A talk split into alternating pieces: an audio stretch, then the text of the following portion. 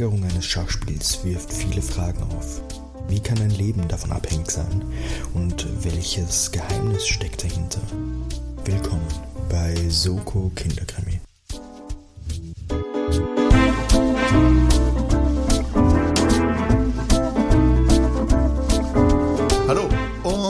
Herzlich willkommen bei Soko Kinderkrimi, dem Jugendroman, Krimi, Mystery, Rätsel, Podcast mit Bildungsauftrag und ein bisschen sogar zum Mitmachen. Später dazu mehr.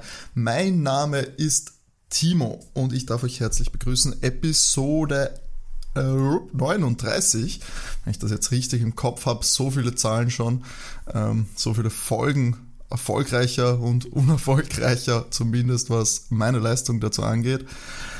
Schuld an diesem Auf und Ab der Emotionen, der Gefühle, das ist natürlich ein Mann, der Mann, der die Geschichten in diesem Podcast mitbringt, ich nur die dummen Sprüche. Der Mann an meiner Seite ist natürlich Sascha. Hallo Sascha. Hallo Timo. Sascha, wie geht's dir? Mir geht's super. Temperaturen sind noch okay. Es soll die Woche ja wieder heißer werden. Deswegen nehmen wir an den weniger heißen Tagen aus. Man, soll's, man soll es nicht glauben, aber dieser Podcast hat eine Lernkurve. Ja, ja, das ist, ja, wirklich. Na, als hätte, ich wollte nämlich gerade sagen, als hätten wir das vorher gewusst, was heute für ein Wetter sein wird. Aber Sascha, das ist das Gute an diesem Medium. Man kann natürlich die Wahrheit ein bisschen dehnen. wir können das natürlich so spinnen, dass wir super dastehen. Glaubst du, warum führe ich so hoch in diesem Podcast?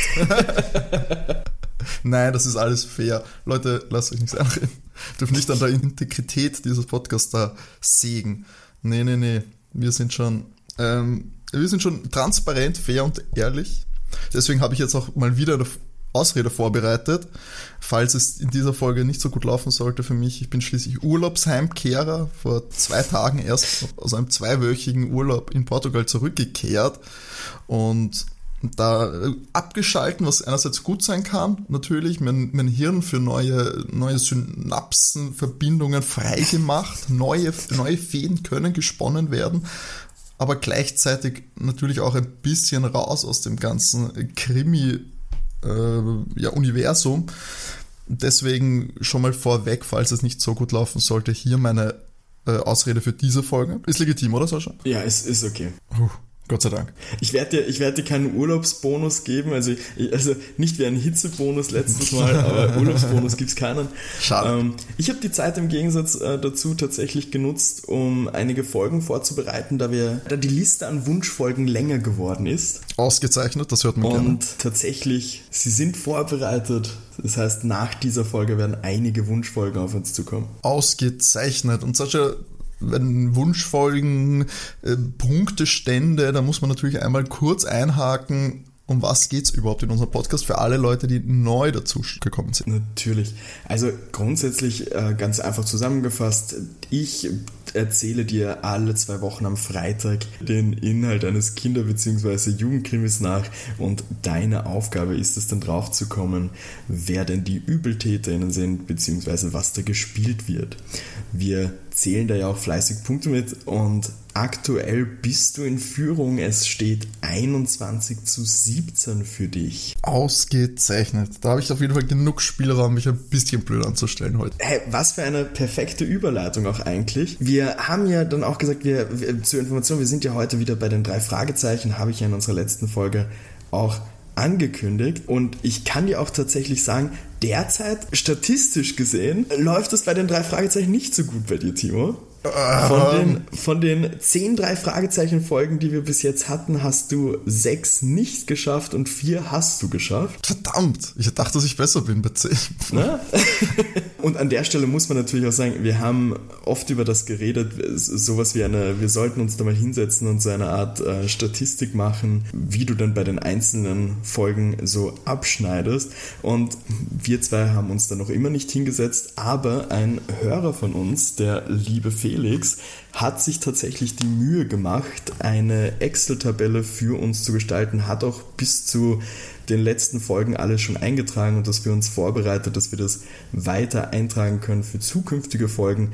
Also da mal ein, ein riesengroßes Dankeschön an den Felix. Wirklich äh, ganz groß. Das ist großartig. Ich bin über, nicht überrascht, aber ich bin äh, sehr dankbar, dass wir so, so, so treue Zuhörer haben, die sich da wirklich hinsetzen und doch, sag ich mal, so ein bisschen extra sich mit unserem Podcast beschäftigen und diese tolle Statistik aufgearbeitet haben, die natürlich für mich jetzt aktuell als Führender in diesem Format ein bisschen beweihräuchernd ist. Das ist toll. Nein, ist wirklich ganz, äh, ganz, ganz toll und ich freue mich da wirklich, wirklich sehr darüber, dass wir, äh, dass wir sowas zugeschickt bekommen haben. Also man, man muss auch dazu sagen, ich finde es absolut großartig. Wir haben einmal wirklich in, einfach in Zahlen das Ganze. Wir haben zwei Diagramme, die das Ganze aufzeichnen und sogar eine Anleitung praktisch, wie wir neue Hörspielteams, Kinderdetektivteams da anlegen können in dieser Liste. Also hat wirklich an alles gedacht. Ja, aber wie, wie gesagt, ich habe mich extrem, oder wir haben uns beide mhm. ja extrem über diese Nachricht gefreut und auch über, über die Excel-Tabelle. Also ja, drei Fragezeichen von dem her läuft nicht so. Ja, wobei ich sagen muss, ich habe es ja jetzt auch offen und da kann ich natürlich gleich mit äh, hier Statistiken um mich werfen. Es schaut ein bisschen schlecht aus, 6-4, natürlich immer noch knapp ein Unterschied. Mhm. Das ist natürlich, also ein Unterschied zum Gleichstand, das nehme ich gerne. Ich glaube, das er hätte vor ein paar, äh, vor ein paar Monaten auf jeden Fall noch schlechter ausgesehen. Mhm. Und das auch habe ich jetzt nachgeschaut von den letzten sechs, drei, von den letzten fünf, drei Fragezeichen Folgen. Da habe ich zum Beispiel 3-2. Also man muss auch mal schauen, wo nehme ich die, äh, die Datenmenge her. Ja. Deswegen, ja. Ja, allgemein, wir sehen es ja, wir sehen es ja auch an den aktuellen Punktestand, dass du in letzter Zeit besser geworden bist. Also ich, ich, ich hatte eine Reihe voll von fünf Siegen in ja. Folge. Also das halte ich schon für sehr beachtlich. Mhm, absolut. ja, ja. Na gut, also heute wieder die drei Fragezeichen, Sascha. Genau. Ähm, welche Folge ist es denn? Das ist die Folge 169 der drei Fragezeichen mit dem wunderbaren Titel Die Spur des Spielers. Und diese Folge ist aus 2014. Du, was Neueres also. Also eher, also Spur des Spielers eher jetzt hier Online-Wetten anstatt, anstatt den Toto-Schein ausfüllen. Mm, nein. naja, gut. Ich habe gedacht, das ist wieder so Glücksspiel-Dings. Ah, nein, es, es ist eher ein, wie sagt man, königliches Spiel. Gibt's, sagt man das nicht dazu?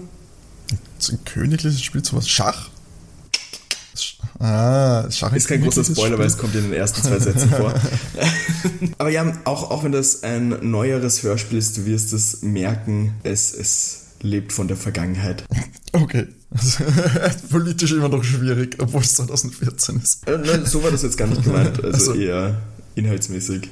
Also jetzt nicht, nicht ob politisch korrekt oder nicht, sondern äh, das Thema. Alles klar. Also, Sascha, ich bin bereit. Mein, Zeit, mein Notizzettel liegt bereit, um diese Perfekt. Frage vorwegzunehmen. Dann legen wir direkt los. Wir starten am Schrottplatz von Onkel Titus Jonas, der ja den Gebrauchtwarenhandel beziehungsweise ähm, der Schrottplatz ist ja auch die der Ort, wo die drei Fragezeichen ihre Zentrale haben. Aber auf jeden Fall an dem Tag ist der Fokus auf dieser Versteigerung. Es sind einige Leute dort. Äh, zu dem Zeitpunkt wird gerade ein Spiegel versteigert und die drei Fragezeichen helfen dann natürlich mit, wie immer am Schrottplatz, wenn irgendwelche Sachen zu tun sind. Und der Peter sagt so zum Justus, dass die Versteigerung ein voller Erfolg ist der Spiegel dürfte da gerade auch versteigert worden sein, weil der wird zu ihnen gebracht und sie packen den ein. Und, und wer ist da auf dem Cover vom Spiegel? Bitte? Wer ist denn da am Cover von diesem Spiegel? da, da, da, da. ja. Ich habe meinen Humor nicht verloren hier seit, seit meinem Urlaub, Sehr oder? Gut. Sehr das gut. merkt man. Quali Witzequalität. Ja, ich glaube, du hast dir wahrscheinlich während dem ganzen Urlaub so ein paar Jokes angestaut, die, wo du wusstest, das kannst du in der Runde nicht sagen im Urlaub, du wirst blöd angeschaut, aber für diesen oh, Podcast. Oh, da kannst du meine Mitreisenden fragen, das ist definitiv nicht passiert. Jeder billige Gag wird mitgenommen, sowohl im Podcast als im Urlaub. Sehr gut. Mm, ja, also die arbeiten praktisch ähm, da so auf der, auf der Seite von der ganzen Veranstaltung, packen diesen Spiegel eben ein und ein Typ kommt zu ihnen und spricht sie auf einen Gegenstand, der dort steht, an, und zwar auf ein Schachspiel. Meint sie, dass das ein schönes Schachspiel ist und er würde denen 50 Dollar bieten für das Schachspiel. Darauf sagte Bob, dass heute nur versteigert wird, das kann nicht so gekauft werden, auch wenn das ein, ein guter Preis wäre. Aber es hat vorhin schon jemand nach diesem äh, Schachspiel gefragt, also dieselbe Frage praktisch, den musste er auch vertrösten. ähm, auf die Frage von den Typen, wer das war, sagte, dass das ein älterer Mann dort hinten war. Er wird nicht näher definiert, es ist halt ein älterer Mann dort. Mm. Und es ist aber jetzt eh gleich die Möglichkeit für den Herrn, das äh, Schachspiel zu ersteigern, weil das ist jetzt als nächstes dran. Also wird das Spiel zum, zum Onkel Titus gebracht. Es wird beschrieben als ein, ein Schachbrett aus Holz. Die Figuren sind handgeschnitzt und die Gebote starten. die meisten Leute interessiert das Spiel eigentlich nicht, aber eine Frau und zwei Männer bieten. Das Ganze geht relativ schnell nach oben. Die Frau steigt aber eher schnell mal aus. Aber die zwei Männer, eben der ältere Herr und der Typ, mit dem der Bob gesprochen hat, der etwas jünger geklungen, ähm, kämpfen regelrecht um das Schachspiel. Es geht auf, am Ende dann auf 4000 Dollar für den alten Mann. Wow. Und kurz vor dem zum dritten kommen nochmal 5000 Dollar von dem anderen. Der alte Mann zieht da sofort nach mit 7000 Dollar. Der Mitstreiter stapft wütend davon. Der alte Mann bekommt das Schachbrett für 7000 Dollar.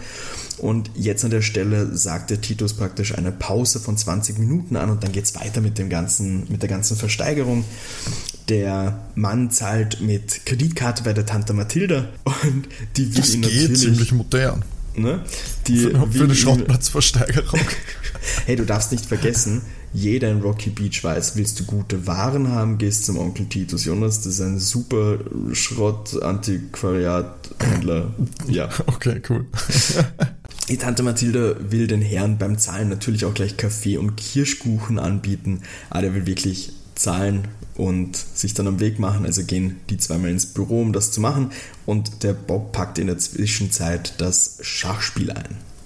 Die beiden kommen retour. Der ähm, Mann steckt gerade die Kreditkarte weg und der Bob sieht den Namen von den Herrn, nämlich der Herr heißt Bishop Blake. Es wird so in einem Nebensatz erwähnt, er zittert dabei beim Wegstecken der Kreditkarte, also für ihn wohl nicht so wenig Geld gewesen. Sau cooler Name, aber. Voll, voll. Bishop Blake, hallo. Hat mir nicht ja. schon mal irgendein, der so ähnlich hieß? Bishop kommt mir bekannt vor. Das Aber ist das ein Zufall? Sein. Bishop, na, kauft ein Schachspiel? Ach so. Ha? Ha? Ist doch der Bishop im Englischen, heißt oder? Der, der Läufer. auch Bishop? Der heißt nur, im, bei uns ist es der Läufer, oder? Äh, weißt du, ich und Schach ist. Hast du die große Schach, Schachwelle auf Twitch nicht mitgenommen?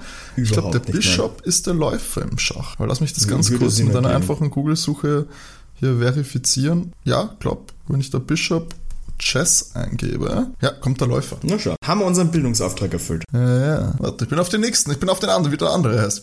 Rock. Rock Knight. Entschuldigung, Rook. Nicht Rock. Aber ist Rook ein Wort für Turm? Ich habe das noch nie gehört, ehrlich gesagt. Ja, ist einfach Turm im Schach. Kommt aus dem Persischen scheinbar. Okay. Von Rukluruk, das habe ich jetzt sicher richtig ausgesprochen. Meaning Chariot. Chariot? Streitwagen. Okay, komm. Also ich kenne Rook eben äh, gibt es noch als Gauner, aber ähm, im Ornithologischen ist es die Saatkrähe und ähm, kann aber auch im Sinne von Conman ein Bauernfänger sein.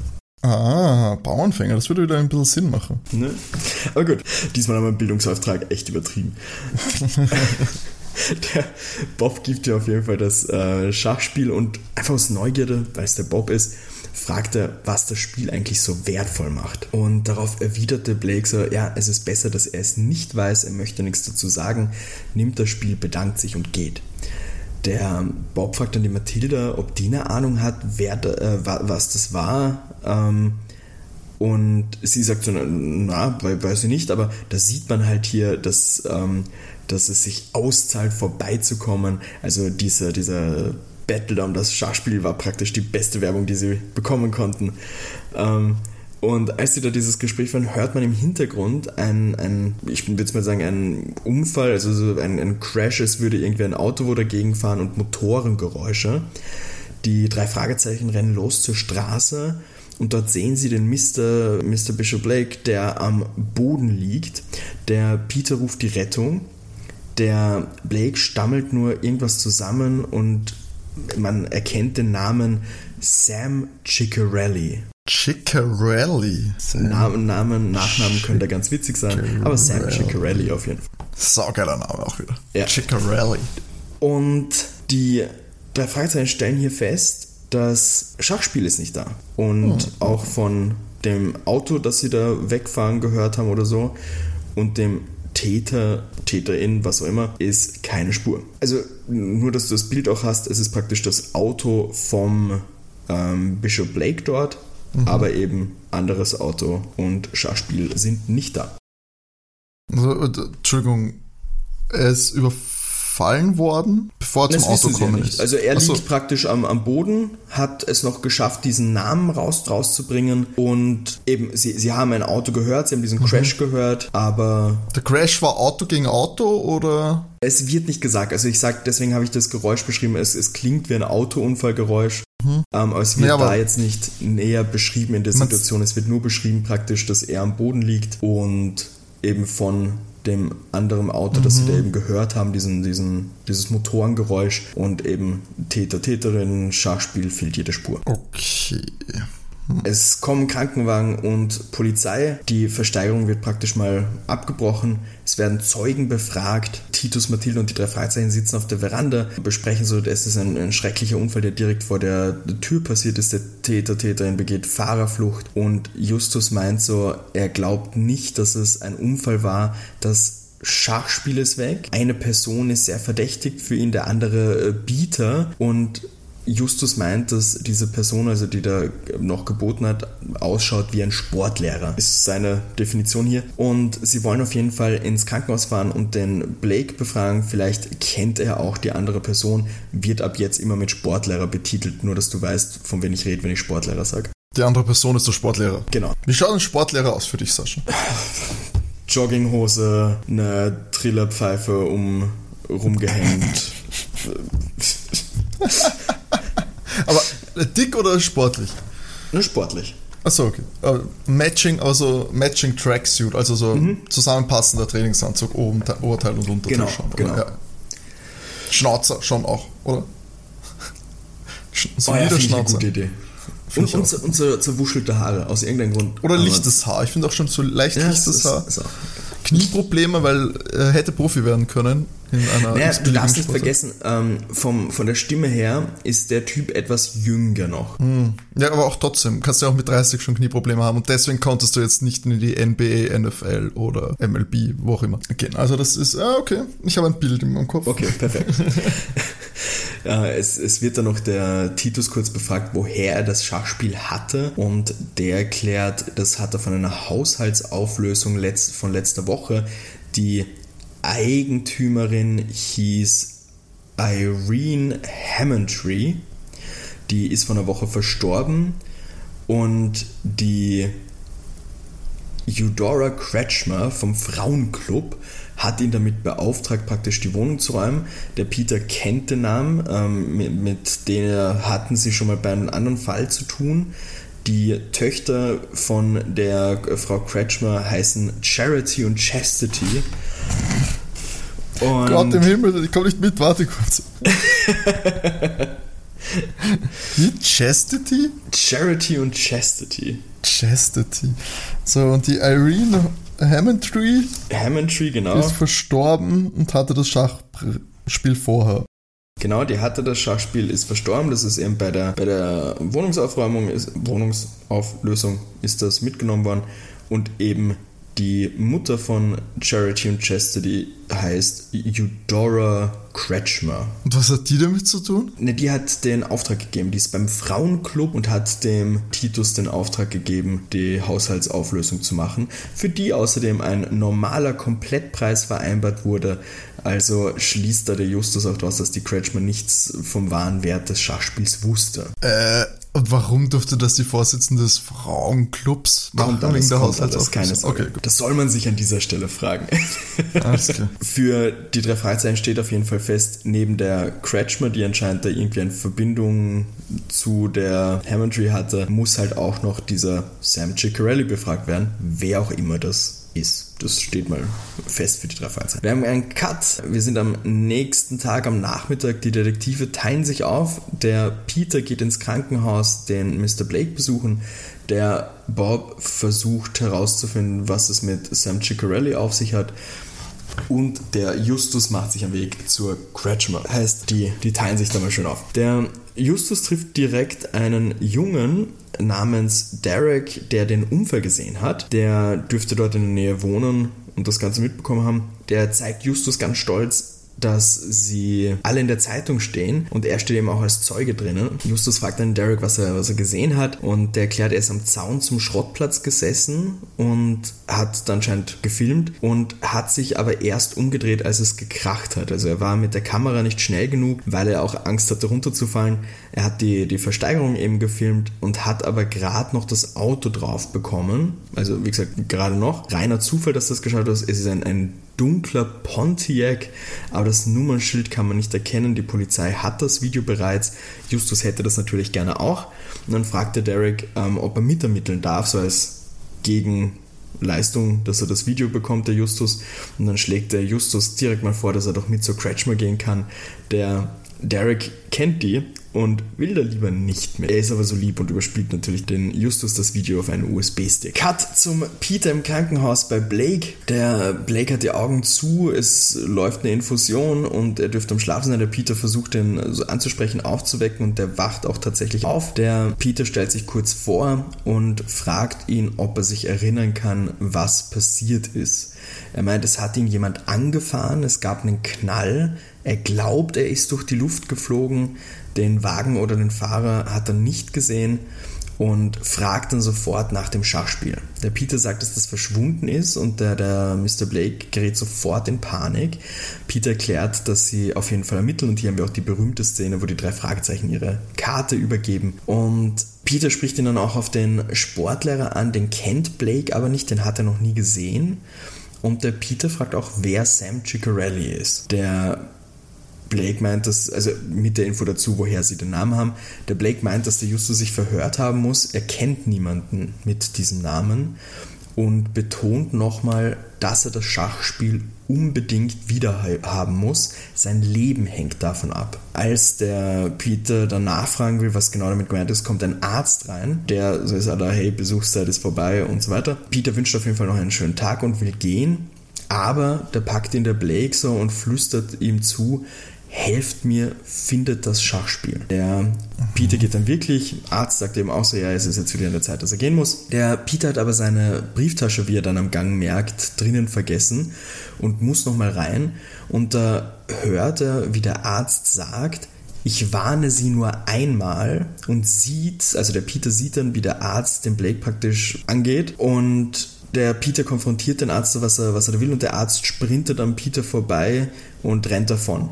Peter rennt hinterher, es geht auf das Flachdach, auf das Flachdach des Krankenhauses rauf. Äh, dort ist immer zu sehen, er schaut dann runter und sieht, dass der Typ die Feuertreppe runter ist und schon relativ weit unten ist und zum, zum Parkplatz dann rennt, dort in einen dunkelgrünen Pickup steigt und. Der Marke Pontiac. Nee, Spaß. Pontiac ist kein Pickup, oder? Ich habe keine Ahnung. Ich denke, bei Pontiac denke ich immer an den Firebird. Das ist so ein. I, I don't know. So ein fancy Muscle Car eigentlich. Der, du weißt, mein Autowissen ist sehr. okay, scheint nicht relevant zu sein, alles klar. Der Peter konnte den Typen bei der Verfolgung aber anscheinend den Arztkittel runterreißen und da steht sein Name drauf, nämlich Carson Brewer MD, obviously. Wir haben aber dann einen Cut zum guten Justus der kommt bei der Frau Kretschmer an, läutet, Chastity und Charity öffnen die Tür, die Mutter ist nicht da und sie schließen die Tür wieder oder wollen sie halt so wieder schließen. Die Mutter ist anscheinend in der Kirche. Aber da kommt auch schon eine Dame um die Ecke, die den Justus ein bisschen angeht, wo er das Fahrrad dann hingestellt hat, redet wie ein Wasserfall. Kennt den Justus ja auch. Ähm, ist obviously die Frau Kretschmer. Sie hat keine Zeit. Ähm, er fragt aber trotzdem, was sie über Irene ähm, Ametry sagen kann und sagt dann so, ah, er ist wegen, den, wegen des Einbruchs hier. Jemand ist in das, in das Haus von Irene eingebrochen und der, der Justus wird reingebeten, damit sie darüber reden können. Wir fahren jetzt hier, die, die Irene war die Nachbarin von der Frau Kretschmer, die es wird dann so nebenbei eingeworfen, die hatte anscheinend auch eine Affäre, weil Gossip, weißt du. Moment, wer hatte eine Affäre? Die auf die, auf die ähm, Hammertree bezogen, die Irene.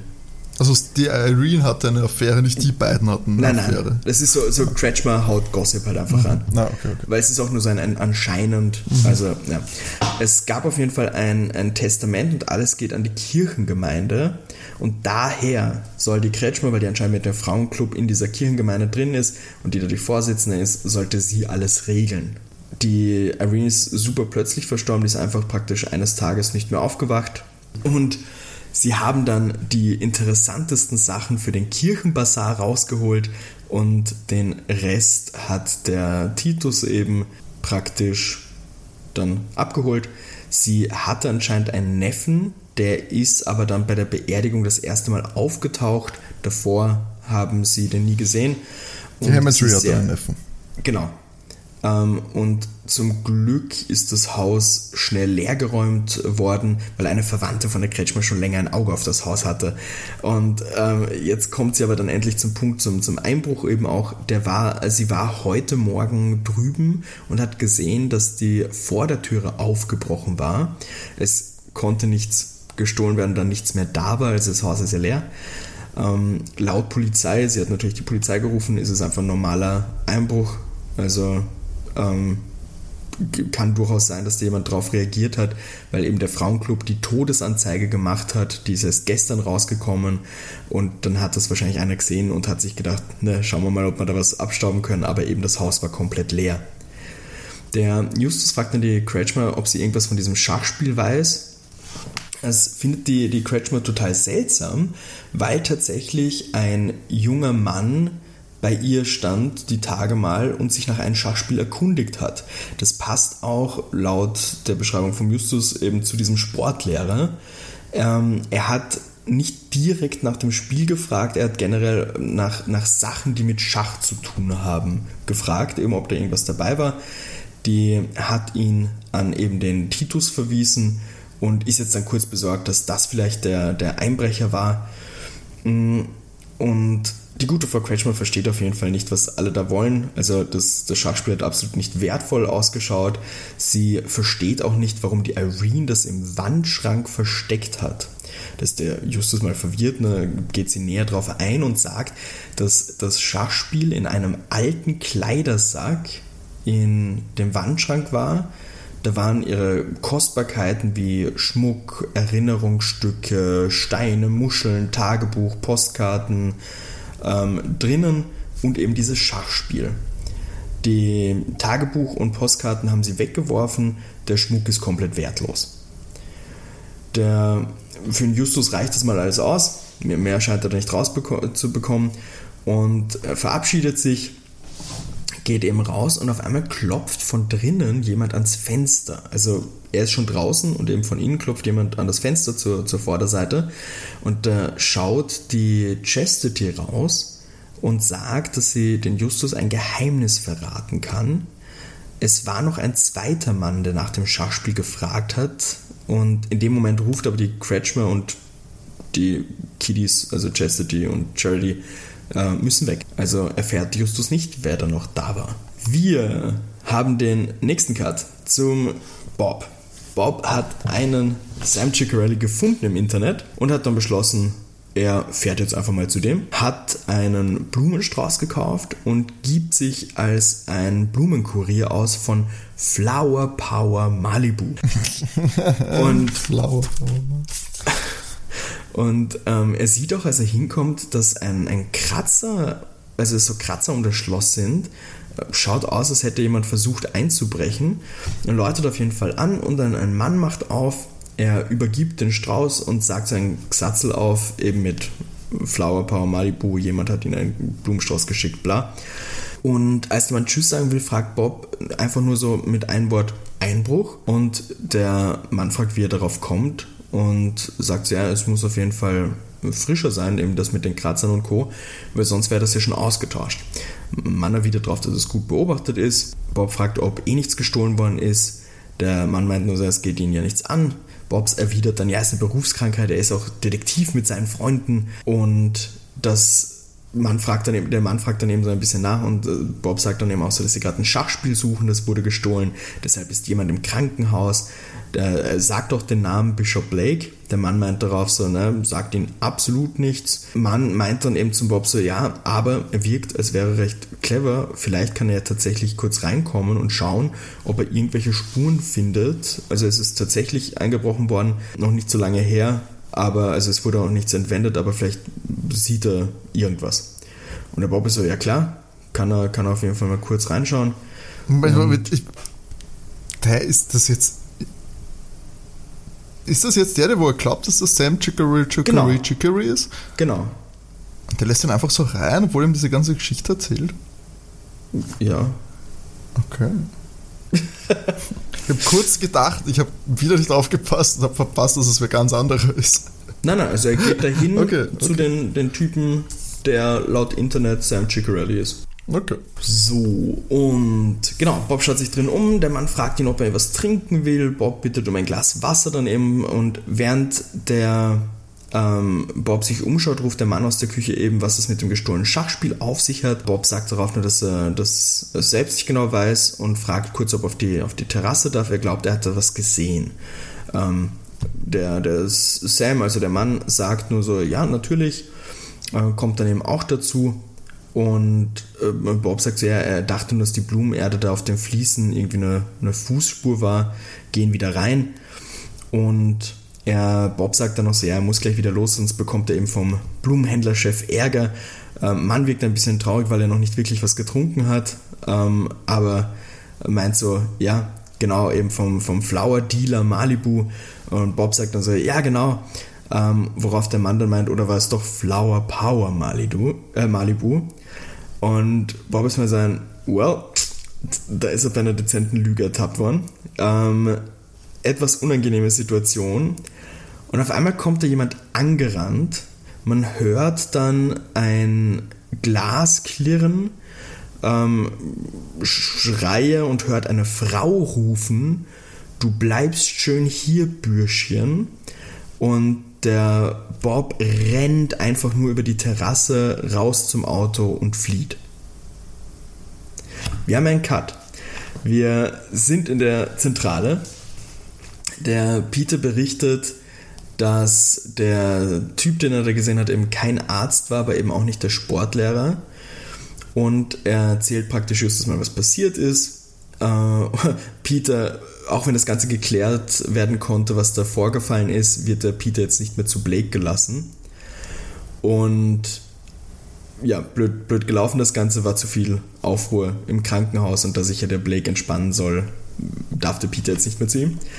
Bob kommt eben dazu, berichtet, was ihm passiert ist und da stellt sich heraus, dass eben Sam Ciccarelli, der, der, der Typ, der Bob aufgemacht hat, eine Narbe auf der Oberlippe hatte und dass das derselbe Typ wie bei Peter ist. Der hatte anscheinend auch eine Narbe auf der Oberlippe. Also Fake Arzt und Sam Ciccarelli scheinen ein und dieselbe Person zu sein. Jetzt ist aber die große Frage, was hat es mit der, wie Bob sie nennt, die Ninja-Frau, Ninja-Frau da zu suchen? Die dürfte ihn irgendwie attackiert eben haben mit seinem Ha-Ja-Ruf nämlich auch. Wer war die? Die, die hätte ich jetzt nicht als Ninja-Frau identifiziert. ja, dir fehlen die Soundeffekte. Was auch komisch ist, neben den ganzen Personen und was die hier zu tun haben, ist auch, dass Bishop Blake eben den Namen Sam Ciccarelli sagt, aber dann dem Peter das Gegenüber leugnet. Dann wissen wir jetzt aber auch aus dieser Situation, dass Sam nicht der Sportlehrer ist. Also was sie wissen, es fehlen auf jeden Fall noch Puzzleteile, um das Ganze zu Moment, lösen. warum wissen Sie, dass er nicht der Sportlehrer ist? Na, weil der mit der Narbe auf der Oberlippe nicht ausschaut wie der Sportlehrer von der Versteigerung. Ach so, okay, ja, ja, okay. Ja, genau. Es fehlen noch einige Puzzleteile zum Lösen, aber noch genug Spuren zu verfolgen. Wow, mir fehlen deutlich, deutlich zu viele Puzzleteile. Ne?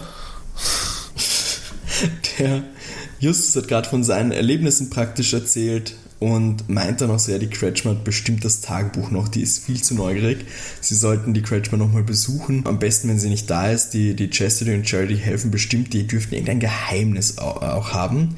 Ähm, auf das mit dem Geheimnis geht er nicht genauer ein. Das wird so eher erzählmäßig, äh, vom Erzähler mäßig gesagt. Er hat auch das Video vom, vom Derek bereits angeschaut. Er, na schau, da, da haben wir eine Beschreibung sogar der, man sieht ja, also er hat ja die Versteigerung ja gefilmt, der Derek, also mhm. nicht nur den Unfall. Und der Sportlehrer ist anscheinend wirklich einer. Der hatte drunter ein Pololabel an, der Fitnesskette Phoenix Sports. Und der gute Justus hat natürlich die Filialen durchgeklingelt und sich als Private Trainer ausgegeben, der seine Stunde canceln muss. Und dabei gab es einen Volltreffer, nämlich einen, einen Bradley, der in der Filiale in Venice arbeitet. Und heute Abend geht die Spätschicht los, also warten sie auf den Bradley und hoffen so sein, seinen Wagen untersuchen zu können, ob der irgendwelche Kratzer und Co. Etwas sehr Klassisches in diesen Hörspielen, es läutet das Telefon auf einmal und es schnauft nur jemand rein und sagt, hört auf, das Schachspiel zu suchen und ah, haltet Klassiker. euch von Bishop Blake fern. Die Person betont, dass sie es ernst meint und sagt, das nächste Mal stürzt jemand vom Dach oder kann nicht mehr über die Terrasse fliehen und legt auf. Also, das war eine Männerstimme oder eine ja. verzerrte Stimme? Eine Männerstimme. Das war eine Männerstimme. Okay. Wir haben einen Cut. Die drei Fragezeichen sind am Parkplatz vor dem Sportstudio. Ähm, ein roter Wagen kommt daher. Ein guter Bradley, wie Sie jetzt den Namen wissen, steigt aus. Und der Peter soll eben, der dürfte da am kann am schnellsten laufen, falls was schief geht. Er soll den Wagen untersuchen. Der Peter schleicht sich hin, schaut ins Auto rein. Am Rückspiegel baumelt eine Schachfigur und da zwitschert auf einmal der Rotbauchfliegenschnepper.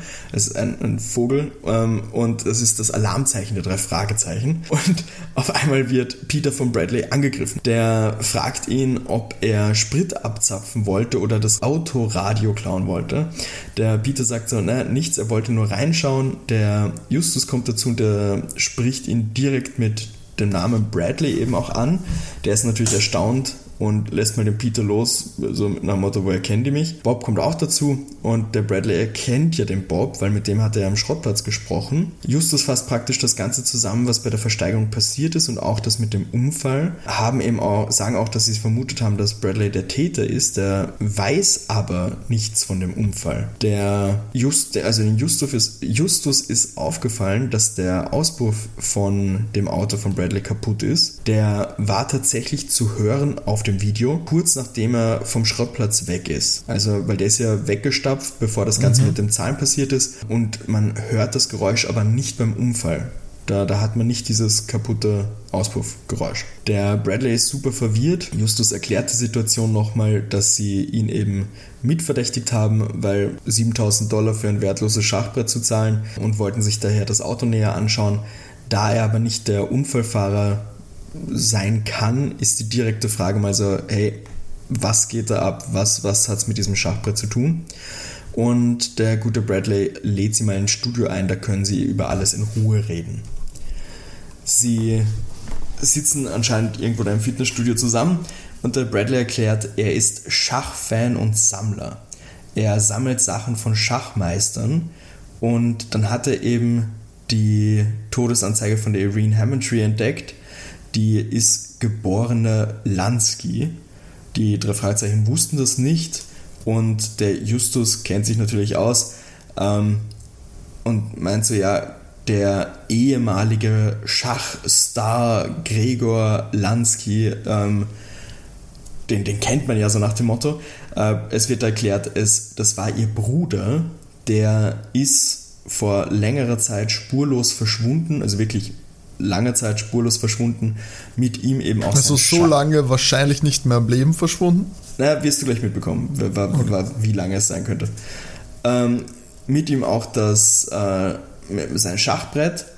Es gab damals Verschwörungstheorien, nämlich dass er irgendwas mit russischen Geheimdienst und so weiter zu tun hatte.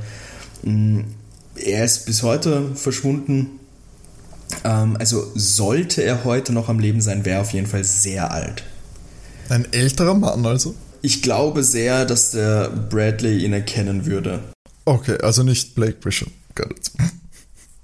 So, erst dann zum Haus hin eben. Äh, das, das Haus war leer, also von der Irene, das Haus war leer. So ist er dann eben durch die, die Kretschmer zur zum, zum Titus Jonas gekommen und der Peter meint eben, dass es komisch ist, weil der, der Blake eben gemeint hat, sein Leben hänge davon ab.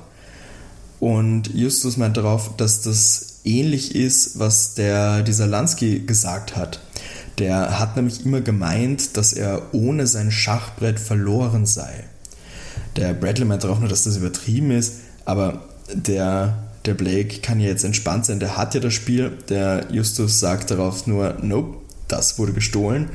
Und da ist der Bradley deutlich entsetzt, dass das Ganze passiert ist. Wir haben einen Cut. Es werden gleich noch die Kretschmers besucht.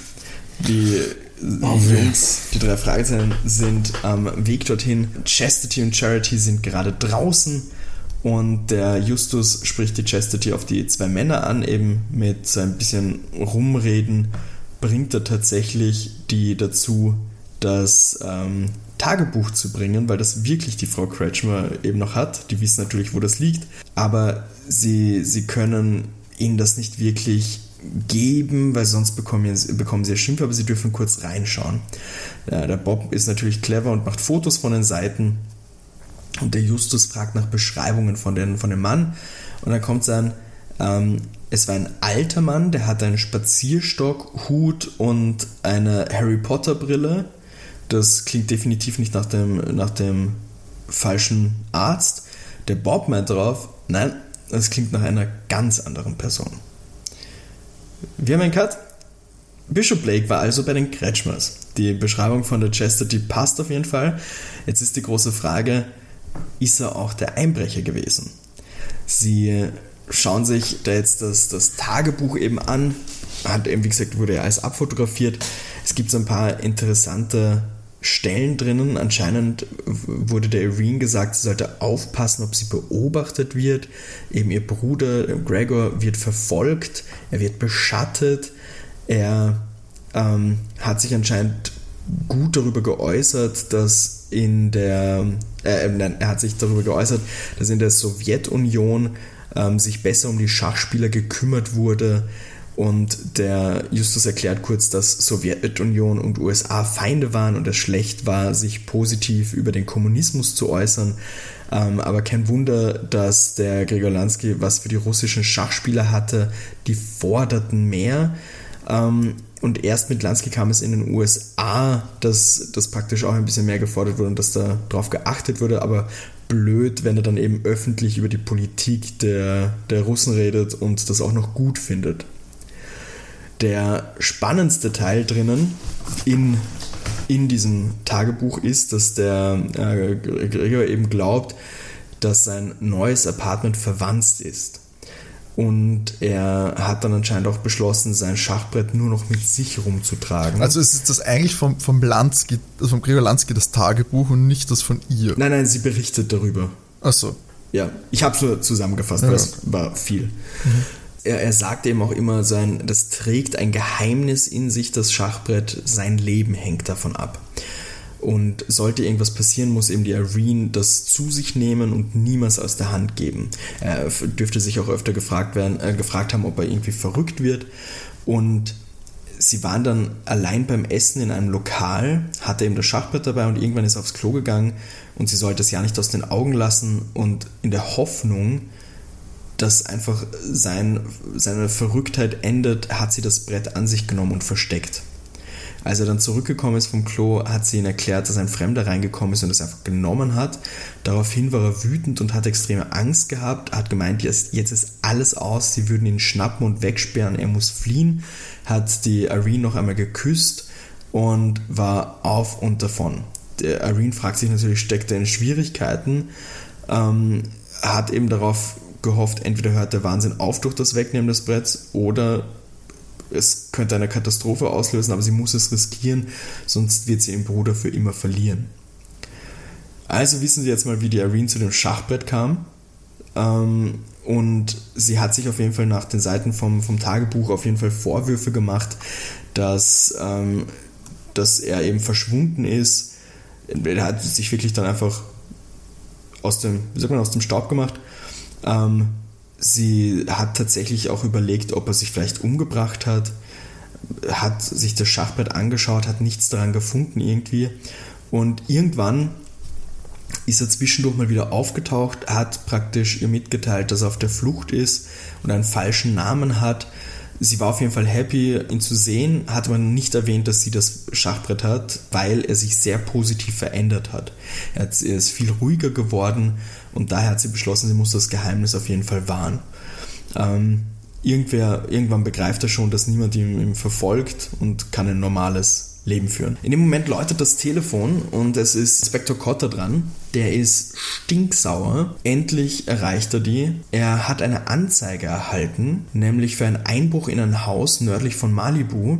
Und die Personenbeschreibung und das Kennzeichen gehören zu Bob. Der Bob ist natürlich auch da und geht ran und, und erklärt die Story, dass er Sam Ciccarelli besucht hat und Cotter lacht und sagt, na, wenn du sie besucht hättest, hätte sie der Polizei wohl was gesagt. Bob oh. ist mal oh. verwirrt. Sie? Und meint so, nein, ihn. Und Cotter betont nochmal, dass Sam Ciccarelli eine Frau ist. Und am Rückweg hat sie den Käfer, also Bob fährt einen Käfer, gesehen, ist ins Haus und hat Bob dort überrascht Justus ist mal sein, oh mein Gott, bin ich blöd und greift ein auch in das Gespräch und sagt so, Bob hat einen Einbrecher überrascht, der hat sich als Sam ausgegeben. Also die Türe wurde anscheinend von dem Mann aufgebrochen. Bob beschreibt nochmal die Situation, auch dass, dass Sam praktisch beide überrascht hat und sie wusste natürlich nicht, was da passiert. Cotter glaubt natürlich den drei Fragezeichen. Die wissen aber leider nicht, wer eben der Einbrecher ist und meinen auch, dass das mit dem Schachbrett irgendwas zu tun haben muss aber mehr wissen sie eben nicht. Der Kotter fragt da dann noch, wie eine ehemalige Geheimdienstmitarbeiterin in die Geschichte passt. Sam Ciccarelli war nämlich bis vor zwei Jahren bei der CIA. Boah, sind ähm, all meine Theorien hier werden schon entblößt. Entsetzlich. Sie, sie wussten auf jeden Fall nichts äh, von ihr, dachten wie gesagt bis eben, dass er ein Mann war. Und Cotter meinte, sie sollen sich ein bisschen zurück, äh, zurückhalten. Er macht Feierabend und legt dann auf. Fragen sich mal, in was für eine lustige Nummer die da reingeraten sind. Also auf nach Malibu und Sam besuchen. Sie kommen auf jeden Fall dort an. Sam Chigurel ist obviously ein bisschen wütend. Bob erzählt seine Seite der Geschichte, erklärt auch, dass er dachte, sie ist eine Angreiferin. Die ganze Situation beruhigt sich. Äh, die drei Fragezeichen erklären dann ihr auch die Schachspielstory, dass es äh, Gregor Lansky auch eben gehört hat. Ähm, es, dass es diese Vermutungen gab, dass er vom Geheimdienst irgendwie bespitzelt wurde und ob sie irgendwas davon weiß. Und ähm, sie sagt, sie wird ja keine Infos zu den, zu den Sachen irgendwie groß preisgeben, äh, kann durchaus sein, ähm, dass, dass da irgendwas passiert ist, aber das weiß sie nicht genau. Ähm, und sie fragen sie dann noch, ob sie den Einbrecher, den sie da, der da noch war, ob sie den kannte und darauf sagt sie nein. Die letzte Frage, ähm, äh, dazu Info, sie ist sie hat sich zwar beruhigt, aber sie ist relativ unfreundlich. Ähm, letzte Frage betrifft eben den Bishop Blake, ihren Auftraggeber. Und bei den Namen stutzt sie und ist mal verwundert, dass die Jungs für einen Bishop Blake arbeiten und meint dann so, wenn sie für ihren lieben ehemaligen Kollegen arbeiten, warum kommen sie dann zu ihr? Er kennt ja sowieso alle Zusammenhänge, ähm, meint, dass er ein unangenehmer Typ war, sie, sie sollten sich von ihm fernhalten. Justus erzählt die Namensstory, dass er eben ihren Namen genannt hat und sie meint darauf, dass, dass sie es nicht weiß, ähm, könnte vielleicht irgendwie also drei Fragezeichen vermuten einen Hinweis oder Hilferuf dahinter. Sie sagt darauf nur, dass es kein Hilferuf ist, sondern eine Warnung war. Wir haben einen Cut. Die drei Fragezeichen sitzen im Auto. Meinen auch so, dass Sam sicher mehr hätte erklären können, aber definitiv nicht wollte. Und Bob ruft mal auf, dass er was gefunden hat. Ähm, auf einer der letzten Seiten im Tagebuch äh, ist drin, dass äh, Gregor auf der, auf der Hut ist. Er lebt in Entdeckung vor einer Gefahr. Ähm, er hat mittlerweile ähm, eine, eine Frau namens, ähm, jetzt die große Frage, ich kann mich nicht mehr erinnern, ob es als Ruth oder Ruth ausgesprochen war. Keine Sorge, ich kann mich auch an einiges schon nicht mehr erinnern in dieser Gut. Geschichte. hat auf jeden Fall geheiratet. Ähm, die weiß auch nicht, was los ist, also was in seiner Vergangenheit passiert ist und Co. Aber sonst ist alles super. Er ist Vater, die Irene ist eben Tante. Der Sohn wurde auf Griffin Silverman, ähm, Bruce Nachname wegen der Identität, äh, getauft. Er ist, ist wohl auf ähm, und er ist mit einer, einer Hasenscharte zur Welt gekommen, das ist aber nicht schlimm, das kann bestimmt bald operiert werden. Das Telefon läutet und ähm, Derek ruft an, der wird auf Lautsprecher geschalten und Derek sagt, er hat ein himmelblaues Auto beobachtet. Das steht den ganzen Tag der, an der Ecke, wo der Unfall passiert ist. Ähm, Welcher Unfall jetzt? Der, der am Schrottplatz? Schrottplatz, genau. Okay. Und die Person ist anscheinend drinnen im Auto und beobachtet den Schrottplatz. Den Fahrer kann aber nicht erkennen, dafür ist es schon zu dunkel. Da müssen die drei Fahrzeuge auf jeden Fall was unternehmen. Also auf zum Schrottplatz beschließen, in so einer Nebenstraße zu parken und observieren das Fahrzeug. Und die drei Fahrzeuge gehen mal hin und schauen zu dem Auto, aber da ist niemand drin. Also vielleicht hat sich der Derek ähm, auch verschaut. Aber da fällt den drei Fahrzeugen auch, dass der Wagen schon länger hier steht. Ist, ist das ist irgendwie schon aufgefallen, dass der, dass der da an der Ecke steht, warum der Derek das erst jetzt sieht, auch weird. Ähm, und Sie erkennen, dass auf der Fahrbahn Bremsspuren sind. Das ist ihnen beim Unfall selbst nicht aufgefallen und da fragen sie sich auch, wer, wer bremst, wenn er jemanden umfahren will? Und es ist eine ziemlich gute Frage, die die drei Fragezeichen da stellen. Und das wird jetzt auch an dich weitergegeben, Timo. Die große Frage, was zum Teufel wird hier gespielt? Ähm, und natürlich die wichtigste Frage einmal, einmal, warum ist das Schachspiel so wichtig? Und wer ist slash sind die Bösen hier? Also warum ist das Schachspiel wichtig und wer sind die Bösen? Genau. Boah, also das ist gefühlt die längste Story, die wir bis jetzt hatten. Normalerweise kündigst du das immer so an. Äh, ich, pf, so viele Leute, ich hab echt. Boah. Na gut. Also, offensichtlich, Leute, wo ist die Narbe gewesen von dem Typen? Das war jetzt der Typ. Weil es ist, ich bin so verwirrt, sie glauben von dem einen, es ist der, dann ist es aber eigentlich sie und dann ist es wieder wer anderer, aber eigentlich war es ganz wer anderer. Ähm, der Typ mit der, mit der Narbe im Gesicht. Der war der ah. Fake-Arzt genau, und der und Typ, der bei der, bei der Ciccarelli einbrochen ist. Genau. Und dort den Bob, oder Just, wen auch immer, Bob, äh, Bob. unterhalten hat. Genau. Das war der Typ. Und ja. Das waren seine zwei Auftritte, aber oder war der noch, ist er nochmal vorkommen? Nein. Und der ist auch. Wir können es noch vermuten, dass der Anruf von ihm war. Und ja, wahrscheinlich. Und dann, aber bei der, bei der Auktion war nur der Bishop und der Bradley. Dings und der Bradley und scheinbar auch noch eine Frau, die mitboten hat. Die aber ja schnell ausgestiegen ist. Die relativ schnell ausgestiegen und deswegen auch keiner beachtet hat. Mhm. Gut. So, und die Narbe von diesem unbekannten Einbrecher war wo? Im Gesicht?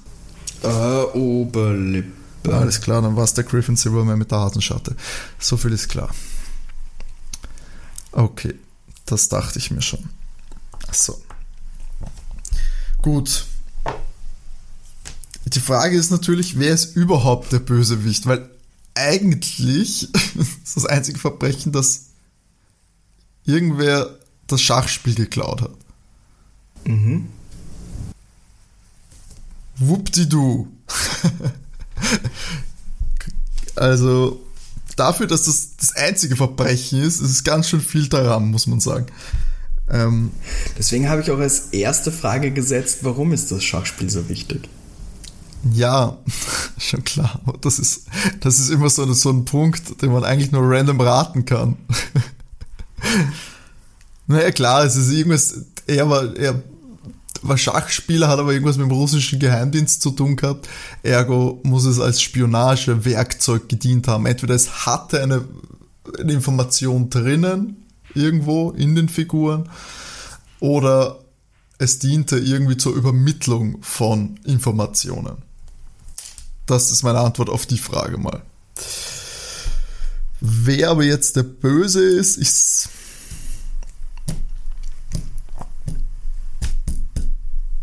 Es könnte natürlich auch der Bishop Blake der Bösewicht sein. Dass der ein Doppelagent war bei der CIA. Ähm, und er deswegen die, die Spuren verwischen wollte, jetzt endlich am Ende, oder er wollte noch weitere Informationen weitergeben könnte einerseits er sein und Griffin Silverman gleichzeitig. Ja, dafür, der bricht ein und bedroht die, das ist irgendwie lame. Also das dafür, dass er dann sagt. Wen hat er bedroht?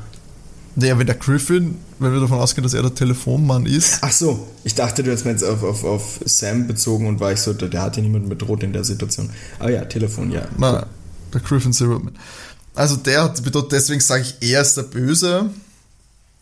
Na, wobei, aber ich, ich weiß nicht warum, aber ja, Bishop Blake ist ein unangenehmer Typ. Ich, würde dem Doppelagenten zutrauen.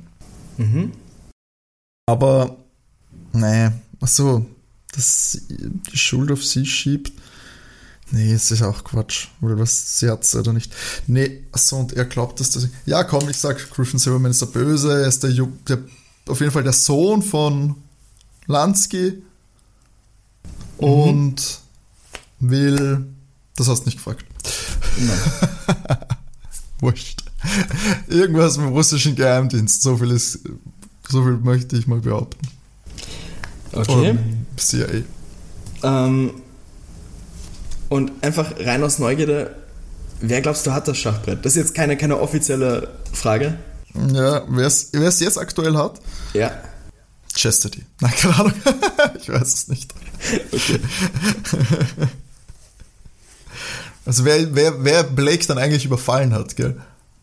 Es kann nicht Silverman sein und es kann. Es wird wahrscheinlich nicht Chickarelli sein, oder? Weil er, Griffin ist ja zu ihr heim, um das Schachbrett vielleicht zu holen, weil, warum sollte das, weil er gesagt hat, Chickarelli. Wem gehört der himmelblaue Wagen? Keine Ahnung. Komm, löse auf, Sascha. Okay. Das dauert ja eh schon zu lange. Okay. Ich, es ist nicht mehr für dich, ich mach's ganz schnell. Ja, sie stehen auf jeden Fall bei diesem Wagen und der Justus beschließt zu sagen, okay, vielleicht ist der gar nicht mit Absicht angefahren worden. Weil wir haben hier diese Bremsspuren, der Fahrer hat vielleicht versucht, den Unfall zu verhindern. Dass der trotzdem abgehauen ist, ist wieder ein ganz anderes Thema. Aber wenn er nicht absichtlich angefahren wurde, dann ist der Fahrer auch nicht der Schachspieldieb. Heißt, das Schachspiel ist vielleicht gar nicht gestohlen worden. Peter hat eine Taschenlampe, sie suchen herum, leuchten no. ins Auto. Fußraum des Beifahrersitzes ist der Spazierstock von Blake drinnen.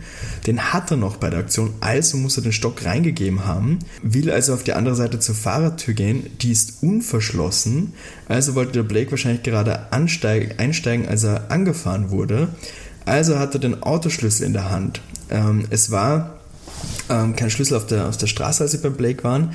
Peter leuchtet unter das Auto und siehe da, da ist der Schlüssel vom Auto von Blake. Sie gehen zum Kofferraum, schließen auf und siehe da, der Kasten mit dem Schachspiel ist drinnen. Der Blake dachte nur, dass es gestohlen wurde, weil er sich einfach nicht daran erinnern konnte. Jetzt ist so die Frage, warum wurde es nicht gestohlen? Also hat der Unfallfahrer nichts mit dem Schachspiel zu tun gehabt. Sie beschließen eben jetzt, müssen sie herausfinden, was das Ganze so wertvoll macht. Also ab in die Zentrale eben, untersuchen das, untersuchen die einzelnen äh, Schachfelder und finden heraus, dass die nicht verleimt sind, sondern so ineinander gesteckt. Man kann es verschieben. Eines, C3, kann sich lösen, unter dem Feld ist selber nichts. Die anderen sind aber ziemlich K.O. Bob beschließt dann auch zu gehen, fährt nur noch den Rechner runter und der Peter soll kurz warten. Ähm, Peter ist dann so ein bisschen genervt und meint so, na, er geht, er geht jetzt sofort. Und da entdeckt der Justus aber, dass in den Rändern der umliegenden Felder so eben Führungsschienen sind und wenn man das praktisch herumschiebt, die sind die so verankert, sie können zwar nicht rausfallen, aber es ist eben wie bei einem, einem Schiebepuzzle und beschließt dann, er macht die Landskier-Öffnung, die ist ja ganz bekannt, und schiebt dann B1 auf die freie Fläche von C3 und da klickt es auf einmal im Schachbrett, zu sehen ist nichts, aber er dreht das Brett vom Tisch um, ähm, also er dreht das Brett einmal um am Tisch so Und welch ein Wunder, die Bodenplatte bleibt liegen und da drin ist ein kleiner Umschlag und ein Mikrofilm zu sehen. Also anscheinend wurde Lansky wohl zu Recht überwacht, war ein, war ein Spion, was, was tut sich da so nach dem Motto. Und auf einmal öffnet sich die Türe zum, zu dem Wohnwagen am Schrottplatz und eine Stimme sagt so, ah, ihr habt das doch herausgefunden. Und der gute Peter wird von einer Person bedroht. Ähm, wir nennen ihn jetzt auch einfach mal beim Namen der gute Herr Mr. Silverman mit einer Waffe. Er ist, wir kennen ihn wieder als einmal der Arzt und wie wir jetzt ja auch wissen, der Sohn von Lansky, wie du korrekt festgestellt hast. Ha. Der will natürlich das Schachbrett haben, aber auf einmal wird er von Sam Ciccarelli attackiert. Der Ninja Lady. Der Ninja Lady. Wird gefesselt und sie erklärt so, ja, sie hat ihre, die Geschichte hatte keine Ruhe gelassen. Also sie hat ja die Visitenkarte von denen auch. Und hat sich gedacht, sie schaut mal vorbei und was sie machen und hat gesehen, dass der Peter praktisch vom Silverman erwischt worden ist und jetzt will sie natürlich wissen, was da abgeht.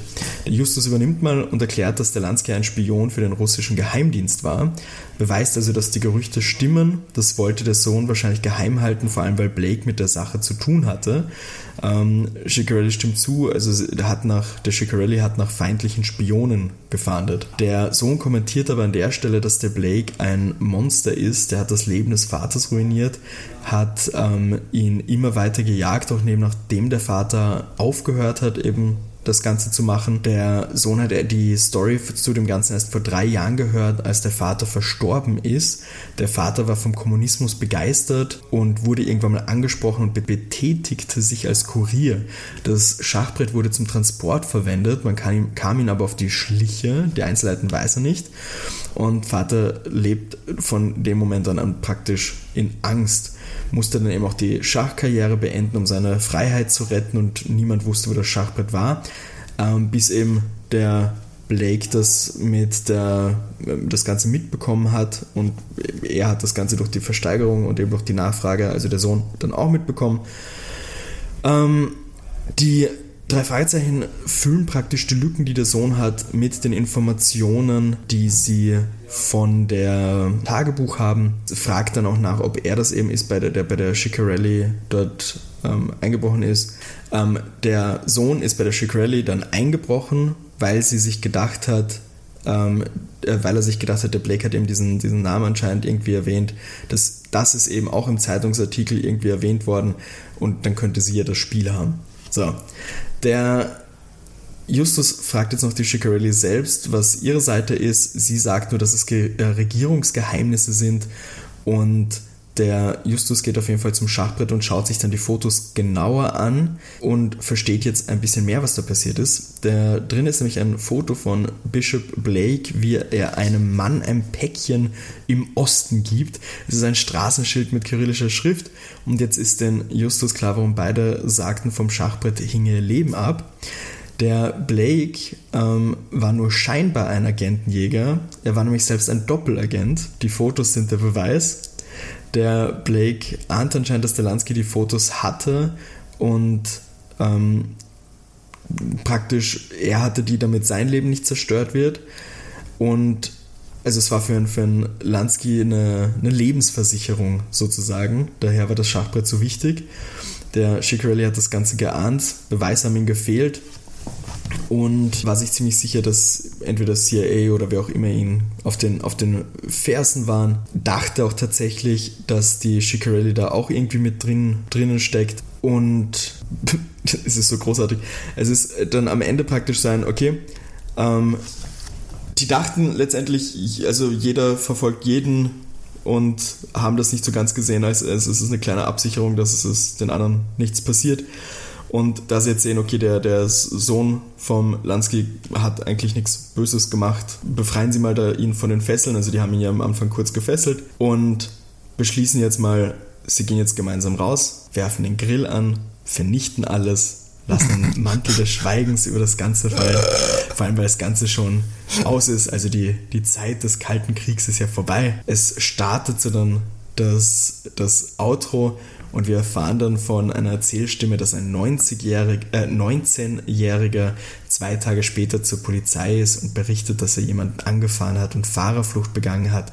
Er hat eine milde Strafe bekommen, weil er sich freiwillig gestellt hat. Der Blake ist dann nach dem Krankenhausaufenthalt umgezogen, er hat Kalifornien verlassen und ist nie wieder zurückgekommen. Und dann haben wir das richtige Outro zu der Folge. Wow, richtiger epischer Spionagekrimi eigentlich am Schluss geworden.